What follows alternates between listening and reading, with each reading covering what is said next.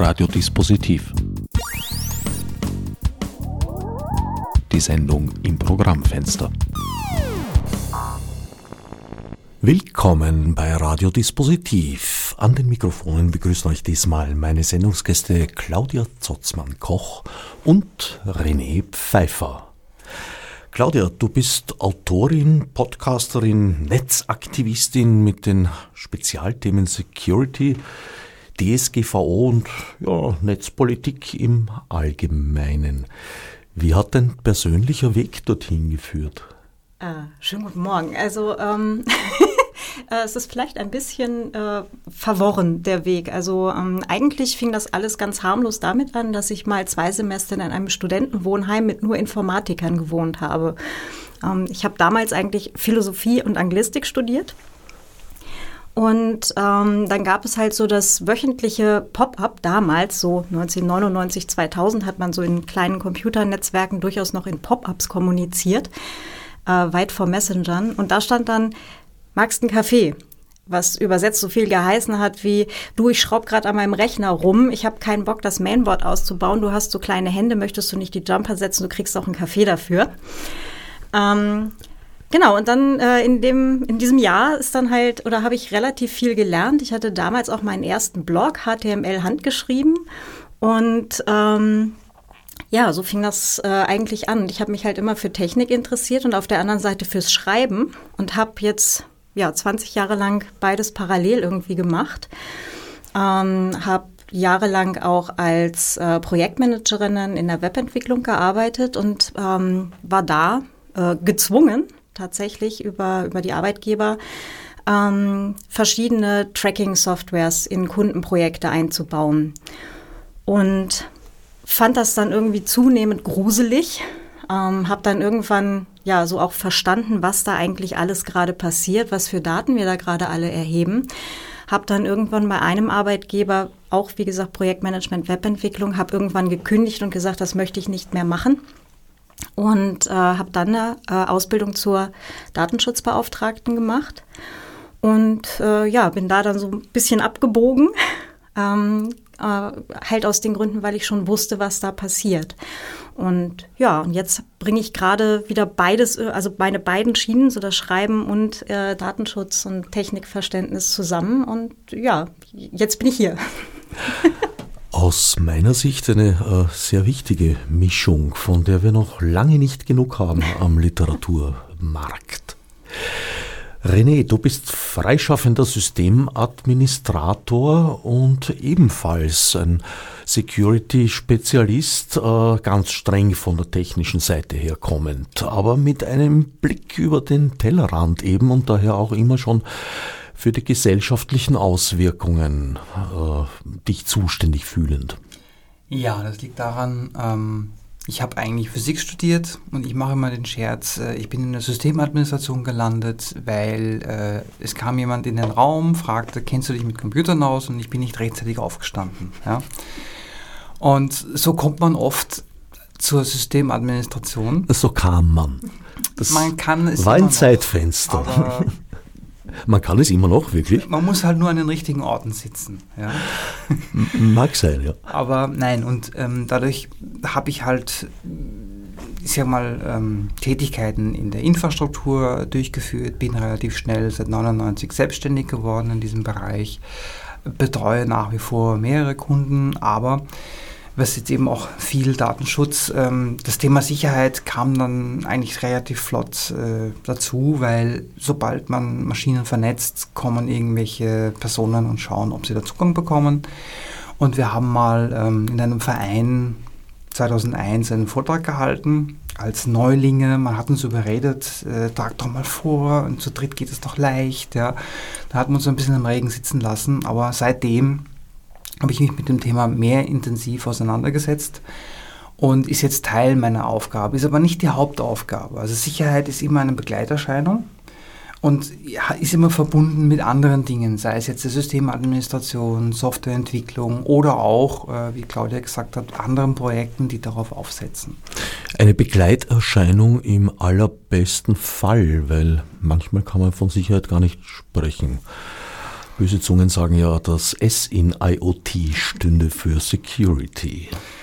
Das ist richtig und ich habe jetzt absichtlich auch Begleiterscheinungen gesagt, weil kein Projekt startet mit der Sicherheit. Also man hat sich jetzt etwas darauf besonnen, dass man das vielleicht doch machen sollte. Aber wenn man zum Beispiel Projektverantwortliche da einbindet und sie darauf anspricht oder auch Auftraggeber, Auftraggeberinnen, dann kommen die meist äh, damit, naja, das kostet ja nur Geld und das ist aufwendig. Ähm, das ist richtig, aber in anderen Bereichen, Sicherheitsgurte kosten auch Geld, ja, oder äh, medizinische Versorgung kostet ja auch nur Geld, ja, aber sie bringt natürlich auch was. Und dieses Denken ist in der IT-Security so langsam angekommen, obwohl man da noch sehr viel Überzeugungsarbeit braucht. Na, da sehe ich einen Berührungspunkt, einen thematischen, weil äh, auch in der Gesundheit, im, also im, im Feld Gesundheit, ja, äh, sind die Gelder geringer geworden, bis man jetzt festgestellt hat, ui, das äh, muss ja doch wohl sein. Und äh, ich glaube, das hat was damit zu tun, dass man in beiden Fällen, auch bei der Systemadministration, ja, wenn der Job gut erfüllt wird, merkt man es gar nicht, weil es funktioniert ja. Mhm. There's no glory in prevention, wie wir gelernt haben. Und das Bewusstsein kommt erst in dem Moment, äh, in dem es nicht mehr funktioniert. Und das erleben wir in der IT in letzter Zeit doch ziemlich häufig. Ja, es wird auch jetzt dadurch, dass es mehr ins Bewusstsein gerückt ist, mehr darüber gesprochen, mehr berichtet. Und es sind natürlich leider auch grandiose Nachrichten. Ein Einbruch, ein Cybervorfall oder sowas. Da ist auch sehr viel Schall und Rauch dabei, weil viele gar nicht wissen, was überhaupt jetzt wirklich passiert ist, bevor man monatelang eine Recherche macht. Ja. Ich könnte mir auch vorstellen, dass, äh, was weiß ich, zum Beispiel diesen berühmten Heck, als das Festtagsgeläute zu St. Stephan um, ich glaube, zwei in der Nacht losgegangen ist, dass das nicht wirklich ein Hack war, sondern vielleicht ein Standardpasswort gewesen sein könnte oder so.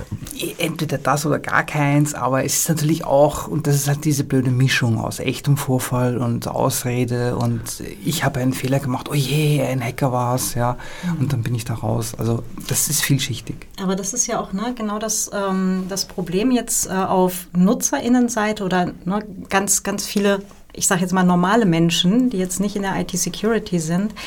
Ähm, da ist ja dann auch dieses, äh, der Ausspruch, ich bin gehackt worden, äh, ist ja durchaus letztendlich ein Problem in sich, weil ne, die, die, Aussage an sich ist ja schon mal ähm, passiv formuliert. Ich bin quasi das Opfer, alle anderen sind schuld. Meistens ist aber das Problem, so in 99 Prozent der Fälle, wir haben den Schlüssel draußen stecken lassen und jemand hat ihn umgedreht. Ja, also ähm, da ist da ist halt ganz viel von diesem Verständnis einfach nicht da, dass es eben sinnvoll ist, zum Beispiel überall ein anderes Passwort zu verwenden und so. Also ähm, der, da ist diese Diskrepanz zwischen Security-ExpertInnen und ähm, den normalen Menschen äh, durchaus weit, also sehr, sehr groß. Ja. Um genau diese Security-Fragen geht es bei der DeepSec. An die haben wir uns ja schon gewöhnt, seit vielen Jahren wiederkehrend. Aber diesmal äh, gleich zu dritt sind ja drei Veranstaltungen quasi, die man da im Dreierpack serviert bekommt. Die DeepSec, die Deep Intel und Roots. Ja, und zwar die DeepSec ist die älteste Veranstaltung. Die gibt es seit 2007 war damals, äh, ich sage mal, als, als Gelegenheit gegründet worden, weil zu dieser Zeit an diesem Ort kaum andere Sicherheitskonferenzen waren. Das ist mittlerweile ein bisschen anders. Aber die IT die DeepSec versucht ähm, erstens in die Tiefe zu gehen bei Themen, Zweitens versucht sie neutral zu sein. Also wir, unser Programm ist von außen nicht beeinflussbar. Also man kann sich nicht einkaufen, man kann auch keine Themen irgendwie deponieren, die äh, als Marketing äh, verwendet werden. Das macht unsere Position ein bisschen schwierig, aber wir halten daran fest.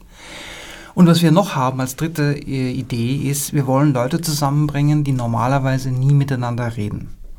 Weil IT-Sicherheit kann nicht von einer einzelnen Person kommen oder von einer einzelnen Abteilung entweder es machen alle mit oder es funktioniert nicht. Es gibt keine Alternative. Und das ist von unserer Mission her ein bisschen schwierig, aber wir schaffen es seit 2007, Leute auf Ideen zu bringen. Dann haben wir die nächste Veranstaltung, das ist die Deep Intel, die du erwähnt hast. Ähm, oft ist es so, dass bei, bei Sicherheitsvorfällen das Ganze drumherum und das Vorfeld gar nicht beleuchtet wird. Und die Deep Intel bemüht sich, das Thema Security Intelligence aufzugreifen. Das heißt, ich überlege mir nicht, wie jetzt das die technische Implementation ist, wie ich was abhalten kann oder wie ich was verhindern kann, sondern ich überlege mir, was sind denn eigentlich die Bedrohungen, warum gibt es die, wer steckt dahinter, welche Möglichkeiten haben die Angreifenden.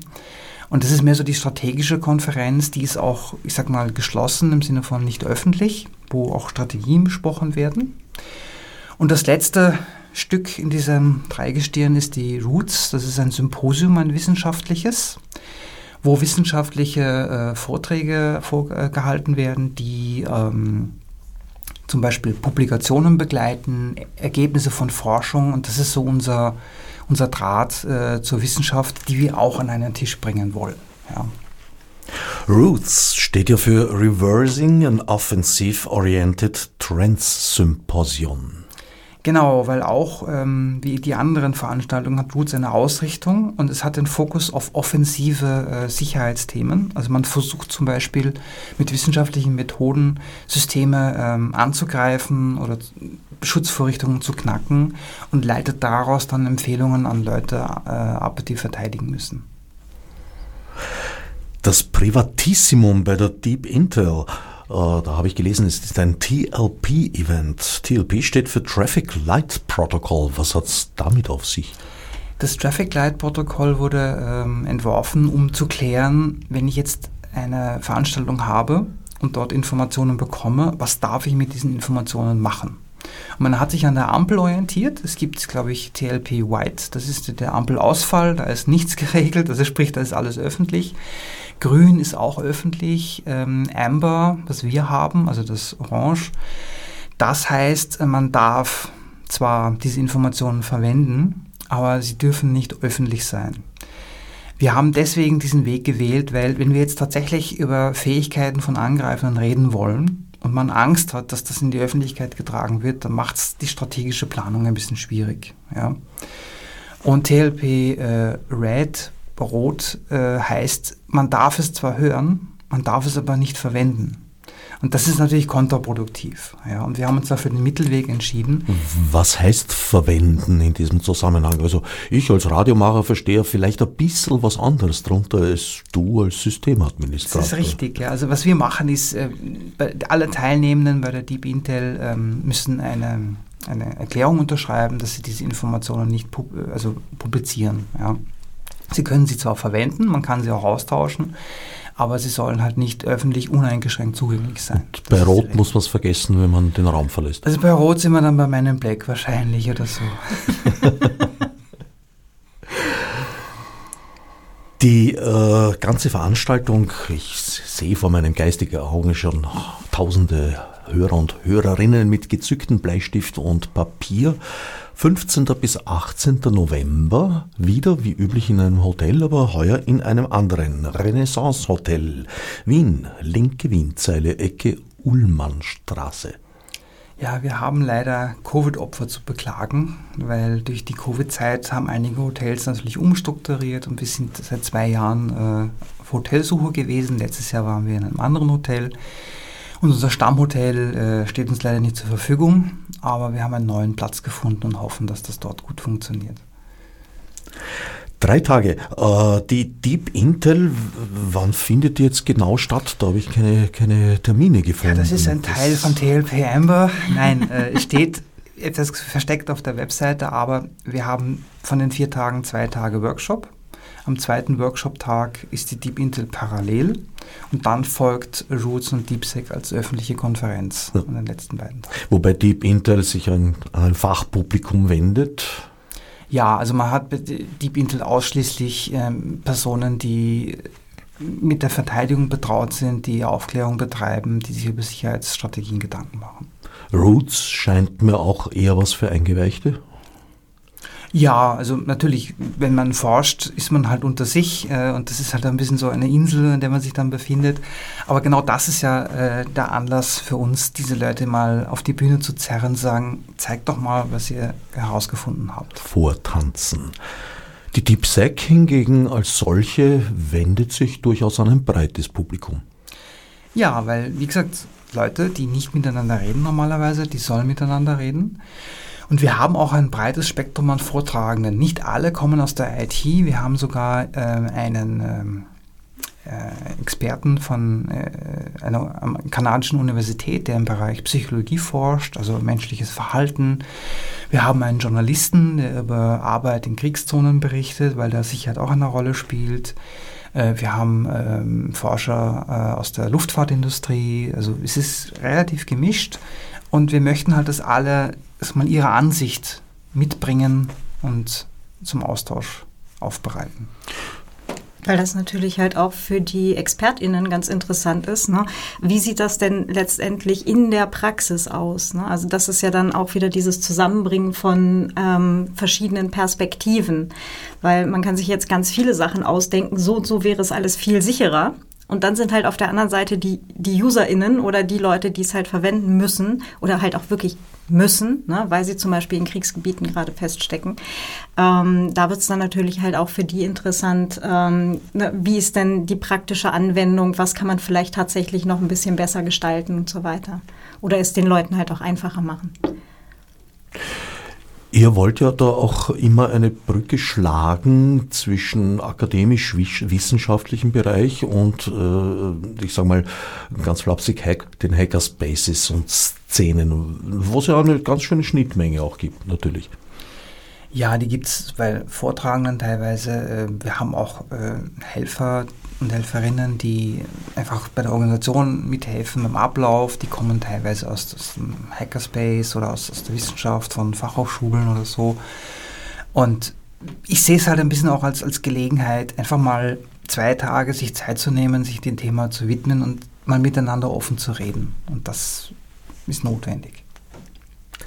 Nähere Informationen und auch Schedule, soweit öffentlich, unter deepsec.com net. Dort ist eigentlich eh auch alles weitere verlinkt, also DeepSec, Deep Intelnet und Roots-Konferenz.org, sagen wir der Vollständigkeit halber dazu. Selbstverständlich finden sich alle Links auf dem Website des Freien Radios eures Vertrauens bei dieser Sendung. Genau. Wir haben auch einen Blog, das ist blog deepsec.net, wo wir halt, also im Rahmen der Konferenz äh, die Vorträge beschreiben. Und abseits der Konferenz findet man da auch ab und zu Artikel zu Sicherheitsthemen oder Vorfällen. Was steht denn da so beispielsweise ins Haus bei den Veranstaltungen? Es gibt ja auf der einen Seite äh, sehr viele Workshops. Ich glaube, die ersten zwei Tage sind überhaupt Workshops gewidmet. Dann gibt es auch sehr viele Vorträge und dann gibt es auch noch andere Veranstaltungen. Ja, wir haben dieses Mal einen Mix. Also die beiden Workshop-Tage, da sind Kleingruppen mit Trainern zu bestimmten Themen äh, zusammen. Äh, und während der Konferenz haben wir viele Vorträge, aber wir haben auch ähm, einen Workshop dabei oder zwei, äh, die sich halt mit technischen Sachen beschäftigen. Dann haben wir noch was ganz Spannendes und zwar, wir haben einen Vortragenden aus Kanada, der stammt zwar aus der IT, macht aber auch klassische Search and Rescue. Also das sind äh, Menschen, die in der Wildnis äh, oder Wanderer suchen oder Leute, die halt einfach verschwunden sind. Und der hat mit äh, der Organisation, für die er arbeitet, ähm, einen, eine Art Schnitzeljagd aus dem Leben gerufen, ins Leben gerufen. Äh, auf Englisch nennt sich das Capture the Flag, ein CTF. Und ähm, das ist eine mehrstündige Veranstaltung, wo Gruppen nach bestimmten Hinweisen äh, folgend äh, Informationen suchen, die öffentlich zugänglich sind. Und damit das Ganze nicht sehr konstruiert ist, äh, ist der Fokus auf vermisste Personen. Also sprich, ähm, man sucht nach Hinweisen auf vermisste Personen die auch vorher nicht bekannt sind, diese Hinweise. Also man, man versucht halt mit Mitteln des, ähm, ich sag mal, der Recherche öffentlich zugreifbare Informationen zu finden und zusammenzusetzen. Und wir haben das als eine Art Wettkampf mit Preisen gestaltet, damit man einfach äh, die Techniken lernt. Das wird auch unter Anleitung geschehen. Äh, Robert Sell ist der Name von dem Kanadier, der das leitet. Es gibt eine Jury und wir werden uns da mal mehrere Stunden lang damit beschäftigen und hoffen, dass wir vielleicht irgendwas beitragen können. Ich finde das unglaublich spannend, aber das, also mein Problem ist, dass ich genau an dem Tag leider nicht da sein kann. Da ärgere ich mich auch unglaublich, weil ich äh, mich schon eigentlich sehr auf, ähm, auf genau den ZD, äh, gefreut hatte. Also da hätte ich auf der Stelle mitgemacht, weil jetzt natürlich auch mein Krimi-Autorinnenhirn äh, quasi direkt angesprungen ist mit, äh, okay, äh, wo könnten vermisste Personen sein? Wo findet man die äh, Informationen irgendwie im Netz und so? Also vor allem wäre das dann halt auch wirklich was, wo ich mir halt auch gut vorstellen könnte, dass KollegInnen, also schreibende KollegInnen da halt auch wirklich gut was auch noch beitragen könnten. Also ja, äh, unglaublich spannend und sehr, sehr ärgerlich und ich hoffe jetzt, dass es nächstes Jahr nochmal gibt. Also wir arbeiten daran schon seit Jahren. Jetzt hat es endlich stattgefunden und wir werden es nicht zum letzten Mal machen, weil mir geht es um eins. Wenn auch da nur ein einziger Hinweis herauskommt, der da hilft, vermisste Personen aufzufinden oder mehr zu erfahren, dann ist das gut investierte Zeit. Ja. Bewegen sich solche äh, Unternehmungen, die ja im Prinzip nichts anderes tun, als eine Person auszuspionieren, nicht schon sehr hart an einer Grenze, ja, die wir alle nicht überschreiten wollen? Also wir haben ganz klare Regeln festgesetzt für diesen Wettbewerb und wir haben uns da von Trace Labs, das ist die Organisation, die das weltweit auf verschiedenen Events äh, veranstaltet, wir haben uns auch beraten lassen wir machen das alles sehr mit Bedacht. Äh, da wird auch nicht gestalkt oder nachgeforscht, sondern es geht rein um, um die Fälle und Tracelabs steuert die Hinweise und die suchen die auch aus, so dass das alles äh, im Rahmen bleibt. Ja, wir wollen da keine Privatsphäre verletzen, sondern wir wollen Menschen helfen. Ja, aber im Grunde ist das halt die Situation. Das ist, äh, wenn wir jetzt bei Hacktivism bleiben, es gibt halt nun mal die White Hats und die Black Hats und beide verwenden sie dieselben Tools man kommt in die ja, in dieselben Hilfsmittel, wie du gesagt hast, dieselben Abläufe. Ja. Es stellt sich halt die Frage, wofür macht man das dann? Ja. Also man muss man da schon ein bisschen aufpassen. Und was wir auch versuchen ist, ähm, also wir wollen auch ein bisschen den, den, den Begriff Hacker, der halt negativ besetzt ist, bei, Ach, bei mir nicht. Bei uns nicht, ja, aber ja, das wollen wir auch ein bisschen klarstellen. Wir wollen ein bisschen erklären, welche Akteure es da eigentlich jetzt gibt in dieser ganzen äh, IT-Security-Spielwiese. Und man muss halt schon bedachten, also nicht alles, was man im Spiel macht, äh, ist ungefährlich. Äh, Gerade dieses Sammeln von Informationen, wenn das persönliche Informationen sind und es kann ja auch passieren, es wird spielerisch gesammelt, dann wird das irgendwo gespeichert und dann weiß jemand davon oder dringt jemand ein, findet das und dann ist das natürlich ein Vorfall, der äh, mit der Sicherheit zu tun hat. Und es ist halt auch immer die Frage, ne, genau das, was du gerade angerissen hast, was macht man hinterher mit den Informationen? Gebe ich es an wer auch immer was damit Positives anfangen kann. Im Zweifelsfall, ich finde eine Schwachstelle bei einer Firma und melde mich direkt bei der Firma und sage, hier bitte, ihr habt da ein Problem, fix das doch mal. Ne, das, das und das konnte ich von außen sehen. Oder äh, nehme ich, nehm ich mir diese Informationen, die ich von außen sehen konnte, speichere mir die ab und äh, fange dann an, die halt zu veröffentlichen ne, und mache da halt eine Erpressungsgeschichte draus.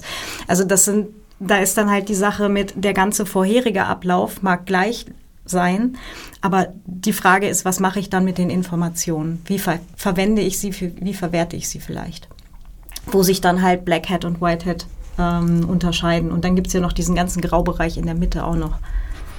Natürlich, die Unterscheidung ist ja auch im, im analogen Leben, äh, ja, wofür wird das Messer verwendet. Mhm das Werkzeug per se ist eigentlich ja, weder gut noch böse. Ja, und dem ist das auch völlig egal. So, also es ist halt immer die Frage, ne, es sind ja immer und überall letztendlich Menschen involviert. Ähm, und selbst wenn wir halt äh, in den ganzen Bereich mit ähm, Algorithmen und äh, sogenannter KI kommen, ähm, selbst da sind Menschen involviert gewesen, die die Dinger mal gebaut haben und denen ein Ziel gegeben haben, auf die die jetzt halt in ihrer Blackbox hinarbeiten. Also selbst da können wir uns nicht aus der Gleichung rausrechnen. Gar nicht, im Gegenteil, äh, wir perpetuieren uns sogar, indem wir den Algorithmen unsere persönliche Bias einbauen. Mhm. Also die Leute, die das halt designen und auch umsetzen. Mhm. Also ja, man merkt das auch, also ich will gar nicht so weit gehen um, um, und Algorithmen ansprechen, auch bei Softwareentwicklung, da, da gibt es viele Stile oder viele äh, Macharten, äh, denen man folgt und das findet man, dieses Tool ist halt besser als das und da kann man auch sehr viel ableiten, wie jemand arbeiten kann mhm. oder wie man arbeitet. Mhm. Ihr habt euch ja gefunden, nicht gefunden habt ihr einander schon vorher, aber ihr habt euch zusammengefunden um eben einen Blog zu machen bei einem Murderboard. Ach ja. Das war genau diese Schnittstelle, wo die Technik, äh, ja, wie soll ich sagen, in einer Art Krimi-Plot äh, plausibel erklärt wurde. Mhm. Also das Ganze fing eigentlich relativ harmlos damit an, dass ich einen Anruf bekam von jemandem, äh, ob ich nicht mal ähm, einer einem Firmenvorstand äh, quasi niederschwellig erklären könnte, was gerade die Problemlage ist. Da ging es darum, äh, dass sie halt einen möglichen Datenverlust haben und dass diese Daten möglicherweise von ähm, anderen halt ausgenutzt werden. Und dann habe ich mir überlegt, so, okay, wie komme ich da jetzt am besten zu einer guten Frageliste? Habe mir dann, also halt, um mit der Person dann eben zu reden. Und dann habe ich den René gefragt, sag mal, kannst du da mal drüber gucken? Und er schaute, Jo sieht relativ vollständig aus. Ähm, und dann auf die Frage, okay, wie kriegen wir das jetzt am besten äh, oder wie kriege ich das jetzt der Person am besten erklärt, meinte er, mach doch ein Mörderboard. Genau. Das muss man sich erklären, was ein Murderboard ist, weil das weiß nicht jeder. Genau, also das ist so die, wenn wir uns jetzt alle an so Serien erinnern, so CSI. CSI, genau, CSI Cyber oder sowas. Man hat dann diese große Pinnwand und hat dann quasi alle Beteiligten da drauf und dann diese Schnüre, die das alles verbinden. Das ist, also das kann man sich jetzt so im Kopf darunter vorstellen. Ja, und dann ähm, sind wir irgendwie drauf gekommen, oh, das war ja eigentlich ganz spannend. Hm, vielleicht sollten wir das mal zusammenwerfen. Und dann haben wir halt angefangen, eine ja, fünfteilige Blogserie, also Blogpost-Serie eben. Ja, mit Podcasts auch. Ja. Mit Podcasts und mit einem Vortrag. Und äh, das Ganze gibt es jetzt halt auch nochmal als Heftchen zusammengestellt und so, genau. Und ihr habt die Geschichte von Jan dem Studenten erzählt als Beispiel um das Ganze ein bisschen zu veranschaulichen. Mhm, genau, so mit ähm, sogenannt gehacktem äh, Social-Media-Konto, wie es ha relativ harmlos anfängt. Also das, was quasi jedem und jeder passieren kann, die jetzt nicht überall dasselbe Passwort verwendet und ähm, oder die jetzt überall dasselbe Passwort verwendet und die, ähm, was dann halt noch alles passieren kann. Ne? Also Kreditkarte weg, äh, beziehungsweise die Daten ausgenutzt. Ähm, und wie das Ganze dann halt, ne, jetzt dann halt auch aus der anderen Perspektive von vielleicht Behördenseite aussehen kann. Wenn jetzt zum Beispiel der Name in dem Fall eben von Jan, dem Studenten, ähm, plötzlich halt auftaucht, so, ach gucke mal, der hat hier mit der oder mit der Kreditkarte wurde halt so ein Botnetz gekauft. Na, oder ähm, die Person war jetzt mit dem Telefon in der Nähe einer Demonstration etc. pp. Und wie das Ganze dann halt auch einfach blöd zusammenkommen kann, was aber tatsächlich auch wirklich passiert. Der Ausgangspunkt ist in diesem Fall eine Festplatte. Es wird ein Rechner neuer gekauft, der alte Rechner wird in Zahlung gegeben. Wobei ist das sehr realistisch. Also kriegt man noch für alte Rechner was?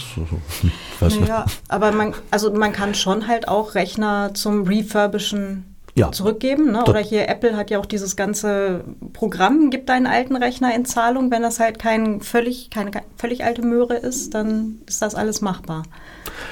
Na, ich bevorzuge da per PCs für alle eine Aktion, die ich äußerst ja. Äh, unterstütze Projekt. und großartig finde. Nähere Informationen äh, bei der Suchmaschine eures Vertrauens. PCs für alle kann man hinbringen, mhm. hinschicken und denen würde ich euch auch vertrauen, weil in diesem Fall wird diese alte Festplatte ausgebaut und äh, ja, professionell untersucht, was durchaus realistisch ist. Solche Sachen kommen vor. Mhm. Und dabei steigt man jetzt natürlich eigentlich schon in einem, auf einem sehr hohen Level ein. Also auf so einer Festplatte, auch wenn sie gelöscht wird, ist sie ja wiederherstellbar, sehr vieles zumindest. Jo. Ja, man kann da sehr viel machen äh, und löschen ist ja nicht gleich löschen. Ja, manchmal ist es einfach nur ein, du findest es jetzt einfach nicht mehr. Und Datenträger sind da ein Problem. Das ist ein eigenes Kapitel in der IT-Security, auch im Datenschutz, äh, wie man mit denen umgeht. Und wir haben aber bei dieser, bei dieser fünfteiligen Geschichte, was wir gemacht haben, ist, wir haben pro Teil immer einen anderen Aspekt beleuchtet, ja, bis hin zu organisiertem Verbrechen, um einfach mal zu erklären, was jetzt eigentlich alles dahinter steckt. Ja, es ist ja eine, eine ganze Industrie, eine Schattenwirtschaft, die da aktiv ist. Mhm. Und da geht es ja mehr als nur um, ich sag mal, die einzelne Festplatte oder die einzelne Person. Ja.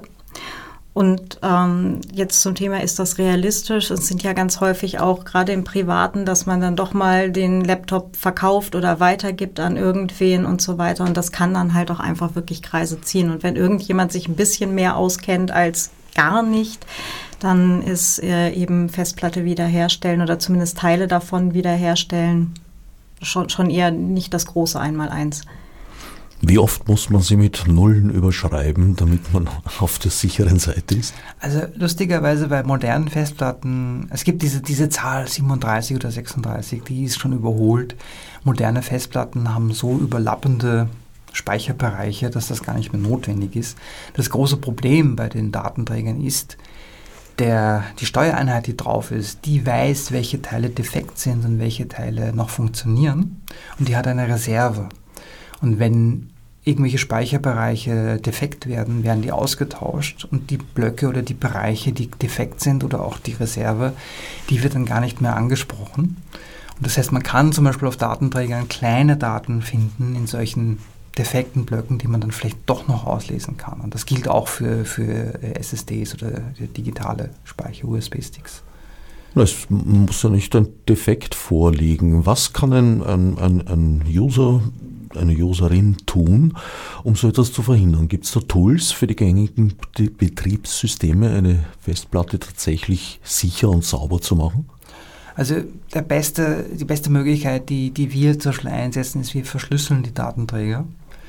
Und wenn ich den Datenträger dann aus der Hand gebe, kann ich ihn überschreiben und den Schlüssel wegwerfen und dann ist die Chance relativ gering, dass da noch irgendwas zu finden ist. Das klingt verhältnismäßig einfach. Also Festplattenverschlüsselung ist, glaube ich, inzwischen in jedem Betriebssystem angeboten. Also jedes Betriebssystem hat das, glaube ich. Mhm. Ja. Man muss es halt aktivieren noch selber und der große Hinweis, man muss sich dann schon den Schlüssel merken. Also äh, wenn weg, dann weg.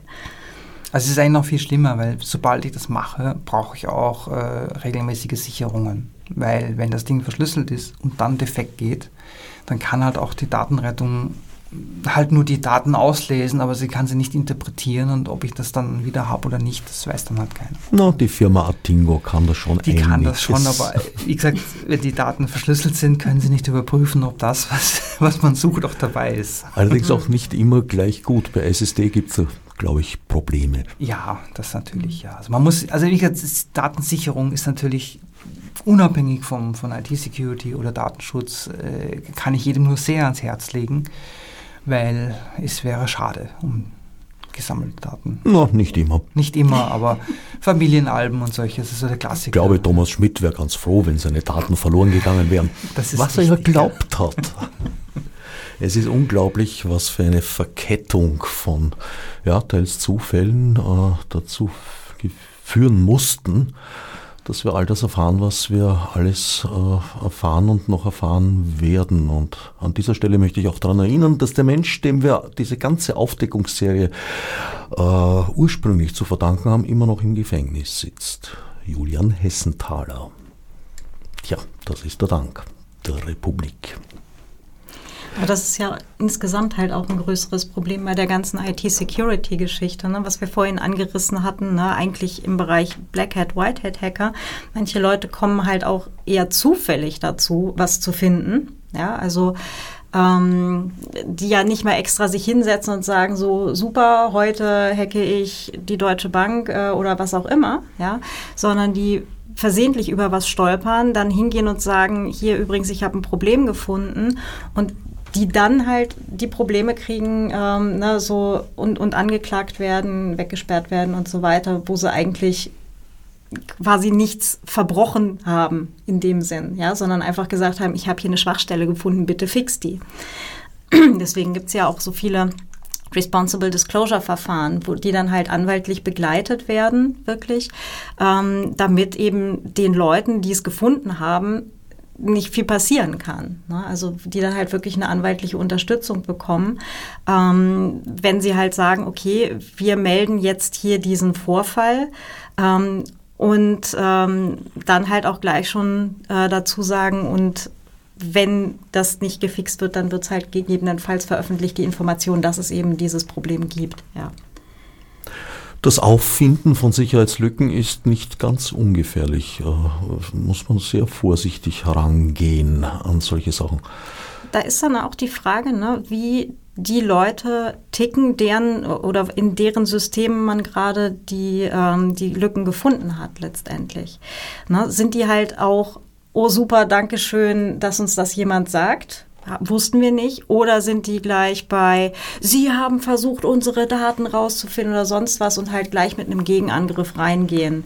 Was natürlich auch unglaublich viel nicht nur auf die Person, sondern halt auch auf die Firmenkultur schließen lässt. Ne? Was einem im Zweifelsfall ähm, auch andere wirklich gut qualifizierte Leute dann vom Hals hält. Wenn man sagt, ähm, also es spricht sich ja auch in der IT-Security-Bubble dann halt rum, Ne?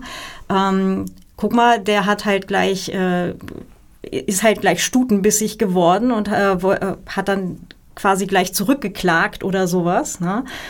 Ja, da wird sich doch kein vernünftiger Mensch mehr bewerben. Ja, also das ist ja der beste Weg, um, um gute Leute letztendlich zu vergraulen.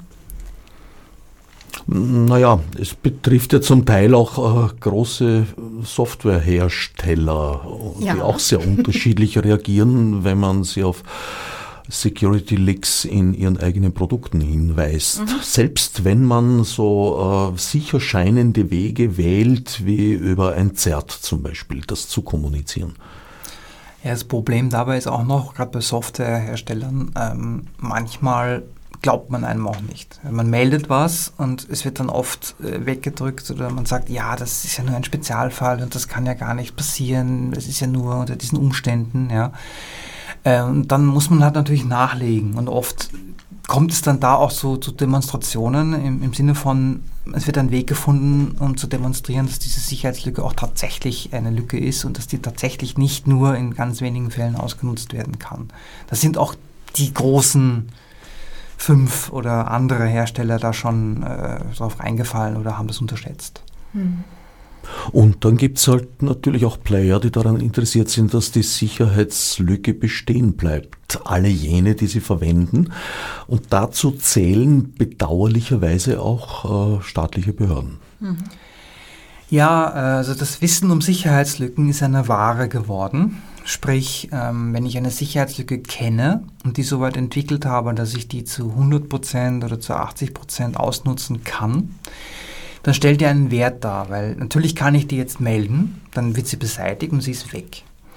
Wenn ich jetzt allerdings das Modell habe oder äh, die, äh, ich sag mal, den Ansatz, ich brauche diese Lücken, weil ich möchte ja irgendwo eindringen, und da kommen wir jetzt zu diesem ganzen Komplex, entweder macht das die organisierte Kriminalität oder die organisierte Strafverfolgung, ja, äh, weil man zum Beispiel ein, ein Gerät äh, observieren will, man möchte die Daten kopieren, muss aber da hineinkommen. Ja. Eine, eine Gerätetype vielleicht. Ja, oder ein Gerättyp. Also nicht, nicht ein ja. einzelnes, sondern meistens sind es ja viele. Genau, ja, also es sind, es sind mehr, also es, es, geht, es geht um Klassen von Geräten, ja.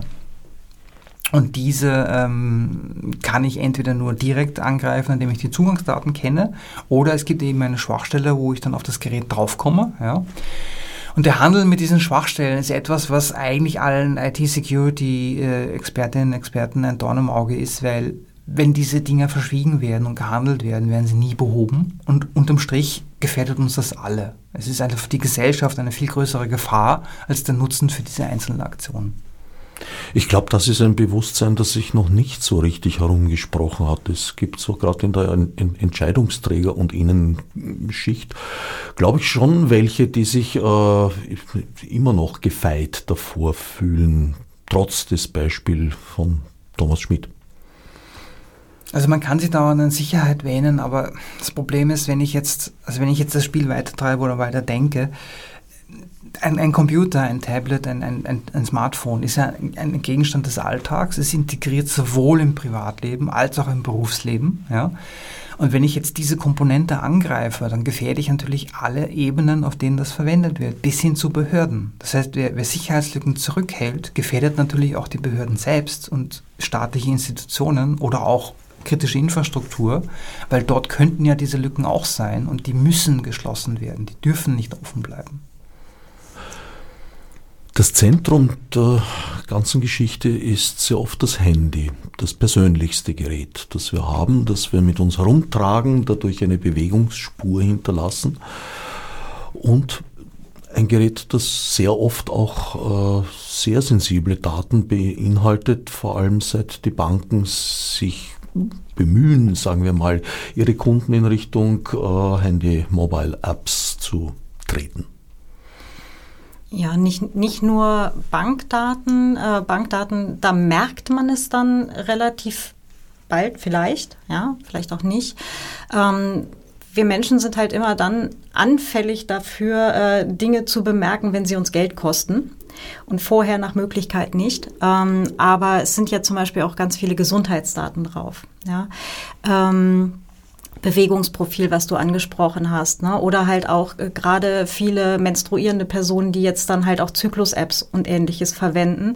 Ähm, und das sind jetzt zum Beispiel Informationen, alle davon übrigens. Ähm, na, also äh, Bewegungsprofil, wo waren die Personen, ähm, was haben sie vielleicht auch für Internetsuchen ausgeführt ähm, und eben diese Informationen aus diesen Zyklus-Apps, die in den, äh, in den USA aktuell tatsächlich verwendet werden, ähm, weil da ja gerade das Abtreibungsrecht quasi abgeschafft wurde. Das heißt, es werden Frauen jetzt tatsächlich ähm, aufgrund ihrer Internetsuchen, Bewegungsprofile, Zyklus-Apps, Einträge und so weiter ähm, konkret dann halt auch juristisch verfolgt, weil sie eben da jetzt ähm, dagegen verstoßen und eben sich vielleicht eine Abtreibungsklinik suchen, die noch irgendwo handelbar ist. Ist das eine Befürchtung oder gibt es da schon? Nee, Beispiele? nee, das, das äh, wird tatsächlich aktuell schon gemacht. Da gab es äh, unlängst ein Deutschlandfunk-Interview äh, Interview dazu. Können wir vielleicht in die, für die Aufzeichnung in die Shownotes tun. Genau. Shownotes in diesem Sinne gibt es nicht. Ich glaube, 14. Oktober war die Ausstrahlung. Ich hatte es gerade woanders zitiert. Na, wenn ich es finde, stelle ich das Link zur Sendung. Genau. ja, und äh, auch, ähm, weil du gerade Smartphones angesprochen hast, ähm, was da oft passiert, oder man sieht es ja zum Beispiel, äh, das Smartphone ist so kritisch, dass es halt auch in Krisengebieten verwendet wird als, als Mittel, um jemanden anzugreifen. Zum Beispiel, wenn wir jetzt den Iran nehmen, die Proteste im Iran. Was passiert? Es werden Smartphones konfisziert, weil man möchte schauen, was ist da drauf. In der Ukraine, die russischen Besatzer äh, beschlagnahmen Smartphones, um zu schauen, wer kommuniziert mit wem. Ja. Äh, Gibt es aber auch in westlichen Staaten. Ja? Also äh, Kollegen, Kolleginnen äh, von IT-Sicherheitskonferenzen wurden schon bei der Einreise mal befragt und mussten den Laptop booten und solche Sachen. Das heißt, das ist universell. Es hat nichts mit der Art der, der Staatsführung zu tun, sondern in diesen Objekten, an diesen Geräten sammeln sich einfach sehr viele persönliche Informationen, die ein Profil ergeben und die sind immer begehrt. Mhm. Und das mit dem, aber wir haben es ja hier anders, wir haben ja hier eine andere Rechtsprechung, wir haben ja hier ne, Demokratie und überhaupt und äh, das wäre hier ja nicht legal. Ja, aber das kann sich ja jeden Tag ändern. Na, ne? oder halt, es kann sich eine Verordnung ändern, es kann sich ähm, irgendein lokales Gesetz ändern, es kann grundsätzlich einen, einen Regimewechsel irgendwo geben. Das sehen wir in Europa ja rundherum auch überall. Und ähm, wenn dann halt eher rechtsgerichtete Parteien vielleicht bei der nächsten Wahl drankommen, ne, die dann halt ähm, Haus, Hof, Familie und überhaupt ähm, eher verteidigen wollen oder wieder ins Zentrum rücken wollen, dann haben wir halt im Zweifelsfall das Problem hier genauso. Und das Ding ist, die Daten von jetzt oder von vor fünf Jahren oder vor 15 Jahren, die sind ja nicht weg.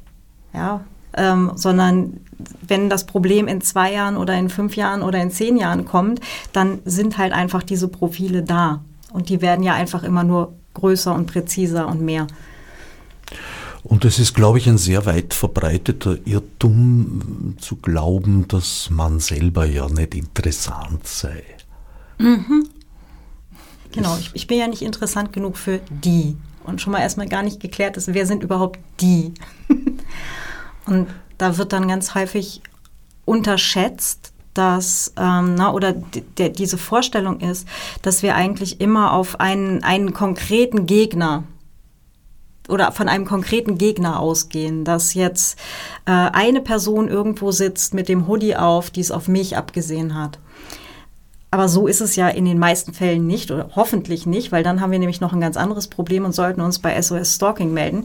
Aber ähm, wir sind halt ganz häufig Opfer von automatisierten Vorgängen. Diese ganzen Informationen, die wir jeden Tag ins Netz verlieren, ähm, die ähm, werden halt einfach auch automatisiert ausgewertet.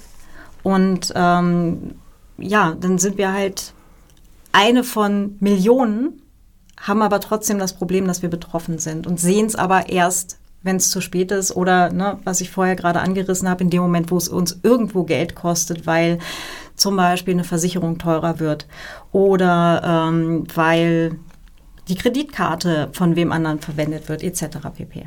Genau. Ja, und dann gibt es halt auch die Möglichkeit, dass man zum Beispiel dann plötzlich interessant wird, indirekt, weil es eine Verbindung gibt zu einer anderen Person, die da irgendwo wieder von Interesse ist, aus welchen Gründen auch immer. Wir reden ja hier von Big Data Auswertungen. Das heißt, je mehr Daten eigentlich, desto besser. Naja, hat auch seine Grenze. Zu viel Datenschrott kann auch beschwerlich sein. Aber die Auswertungsmethoden werden natürlich immer raffinierter.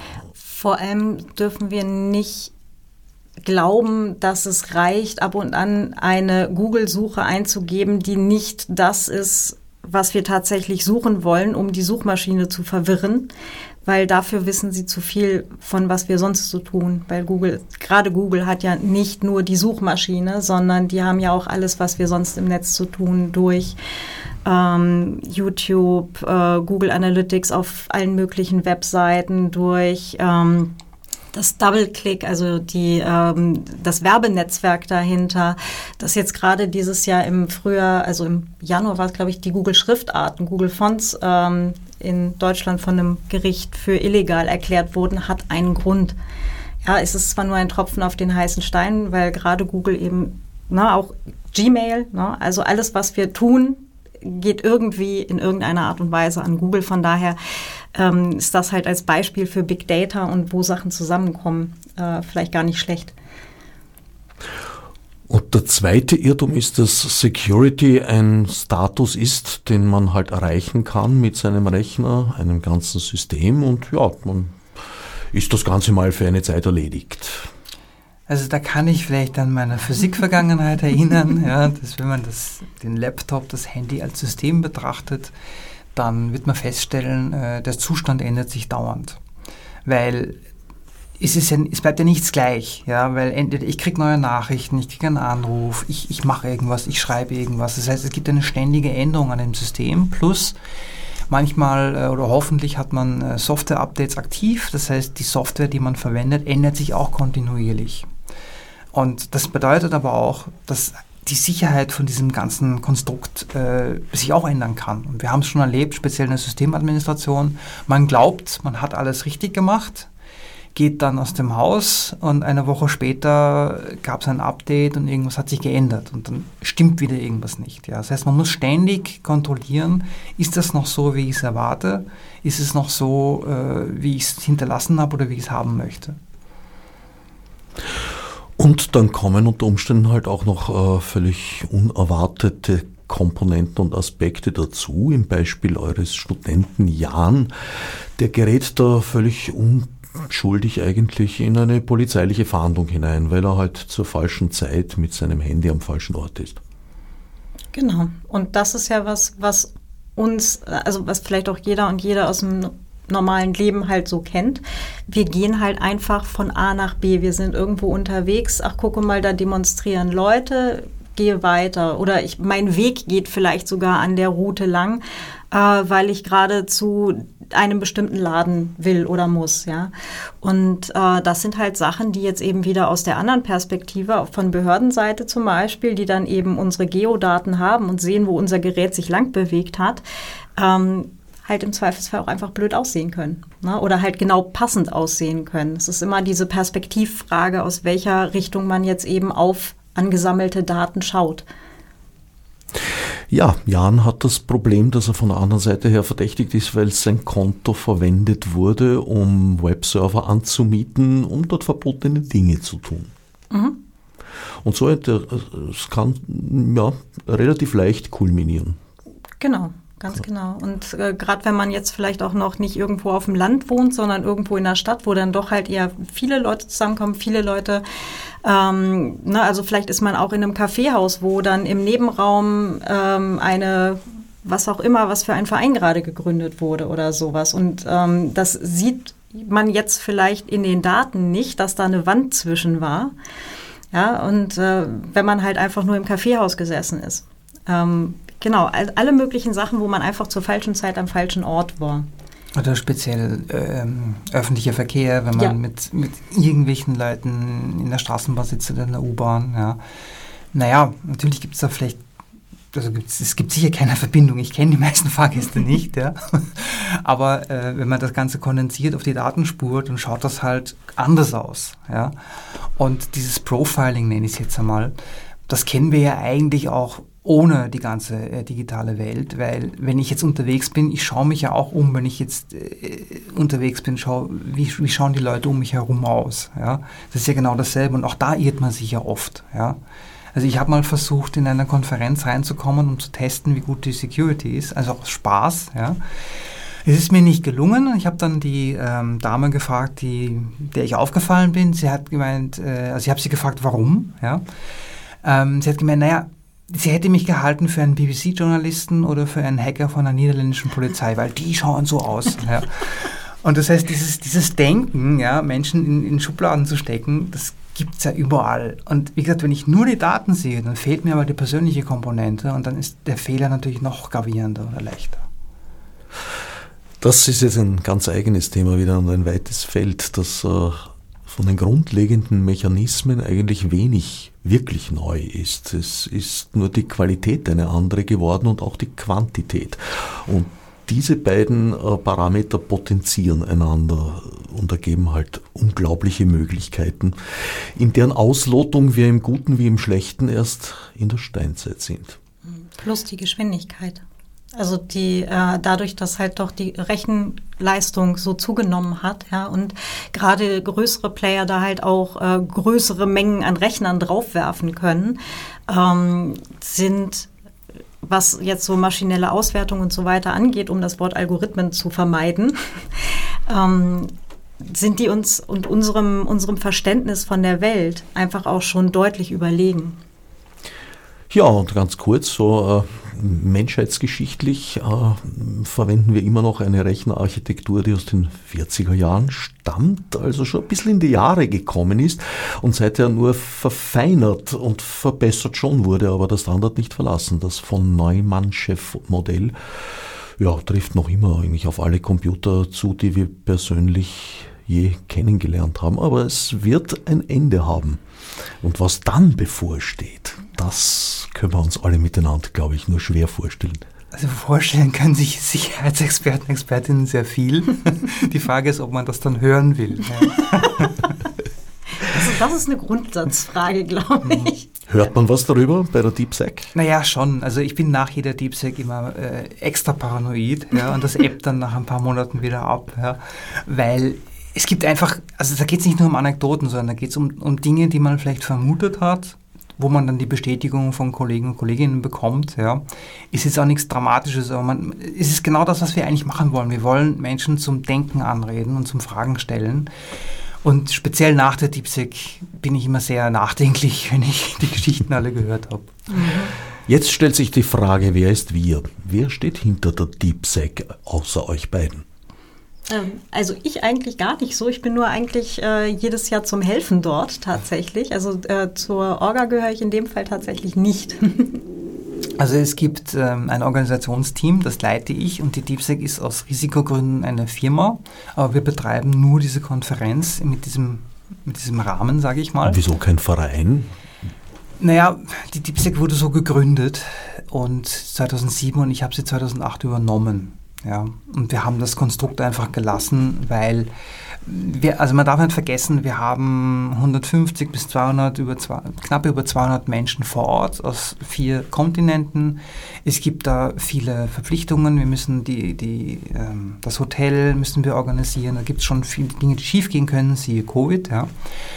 Und ähm, es gibt dann eine, ein, ein, Team von, von Helfern, die mitorganisieren, das ganze Jahr über übrigens, nur das Team ist im Jahr über kleiner. Ja. Und ich bin, ich sag mal, nachdem meine Privatsphäre schon verspielt ist, wenn ich so lange im Internet bin, bin ich halt die, die Aushängefigur und alle anderen, die mitarbeiten, die müssen ihren Namen nicht preisgeben. Wie finanziert sich der Spaß? Durch Sponsoren und durch die Tickets, die wir verkaufen. Und wir versuchen halt, ich sag mal, ein bisschen umzuverteilen, ja, dass halt auch Menschen zur DeepSec kommen, die sich nicht leisten können. Hängt halt sehr vom Sponsorship ab und von der Ticketlage. DeepSec, Deep Intel und Roots, 15. bis 18. November im Renaissance Hotel zu Wien, linke Wienzeile, Ecke Ullmannstraße. Veranstaltungssprache ist Englisch. Ja, durchgehend Englisch. Alle Vorträge sind auf Englisch und die also, Workshops auch? Die Workshops auch. Ähm, wenn es sei denn, es finden sich genug gleichsprachige. Aber man hört sehr viele Sprachen auf der DeepSec. Also wenn nur Deutschsprachige im Raum sind, gibt es keine Sanktionen, falls dann auf Deutsch umgeschaltet wird. Nein, aber wie gesagt, die Inhalte sind alle auf Englisch. Also mich hat das einmal in die Bredouille gebracht, weil das tatsächlich der Fall war. Also ich habe bei meinem Panel halt einen Vortrag halten müssen und habe ihn auf Englisch vorbereitet, weil das angefragt war. Und mein Vorredner hat gefragt, ist hier jemand, der nicht deutschsprachig, muttersprachlich ist? Nein, war niemand, dann machen wir es auf Deutsch. Und ich war in der blöden Situation, meinen Vortrag wieder rückübersetzen zu müssen. Das hat mich phasenweise ein bisschen äh, irritiert, muss ich sagen, ja. Doch. Also ich mhm, bin auch immer nach der Konferenz sprachverwirrt. Ja. nach einer Woche geht es dann wieder. Hat was Babelartiges, so einen Turm zu errichten. DeepSec, Deep Intel und Roots. Wie gesagt, 15. bis 18. November im Internet.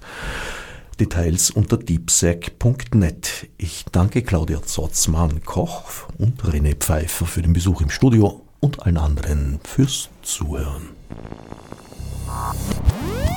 Otsnef Margur Mikmunesi. Fichte subsidiar